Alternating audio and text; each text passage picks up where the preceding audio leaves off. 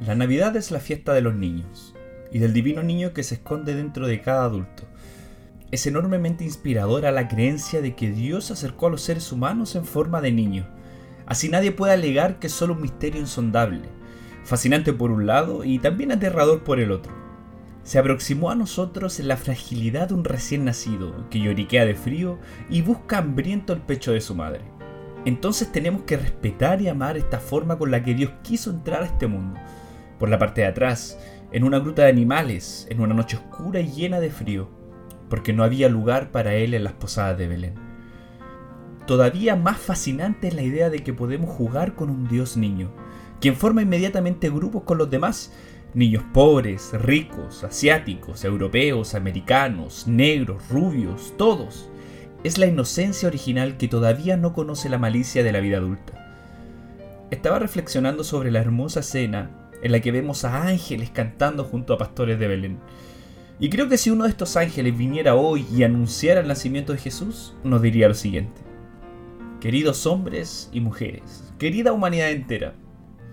si al mirar el nacimiento y ver allí a Jesús en medio de José y María, junto al buey y la mula, se llenan de fe en que Dios se hizo niño como cualquiera de ustedes,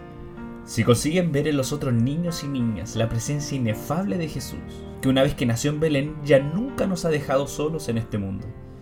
Si son capaces de hacer renacer el niño escondido en sus padres, en sus tíos y tías y en las otras personas que ustedes conocen, para que surja en ellas el amor, la ternura, el cuidado para con todo el mundo y también con la naturaleza. Si al mirar el pesebre descubren a Jesús, vestido pobremente, casi desnudo, y se acuerdan de tantos niños igualmente mal vestidos, y les duele en el fondo de su corazón esta situación, y pueden compartir lo que ustedes tienen de sobra y desean cambiar ahora mismo este estado de las cosas. Si al ver la vaca, el burrito, las ovejas, las cabras, perros, camellos y elefantes en el nacimiento y piensan que todo el universo está también iluminado por lo divino de Jesús y que todos formamos parte de la gran casa de Dios.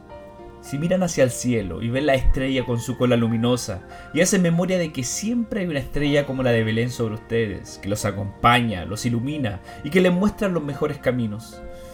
Si recuerdan que los reyes magos, venidos desde lejanas tierras, eran en realidad sabios y que todavía hoy representan a los científicos y maestros, que consiguen ver en este niño el sentido secreto de la vida y del universo.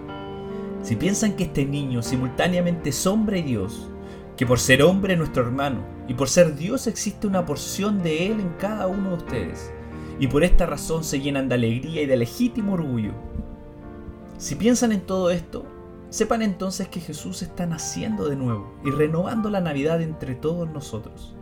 que está siempre cerca, caminando con nosotros, llorando con nosotros y jugando con nosotros, hasta el día en que todos, humanidad y universo, lleguemos a la casa de Dios que es Padre y Madre de infinita bondad, para vivir siempre juntos y ser eternamente felices.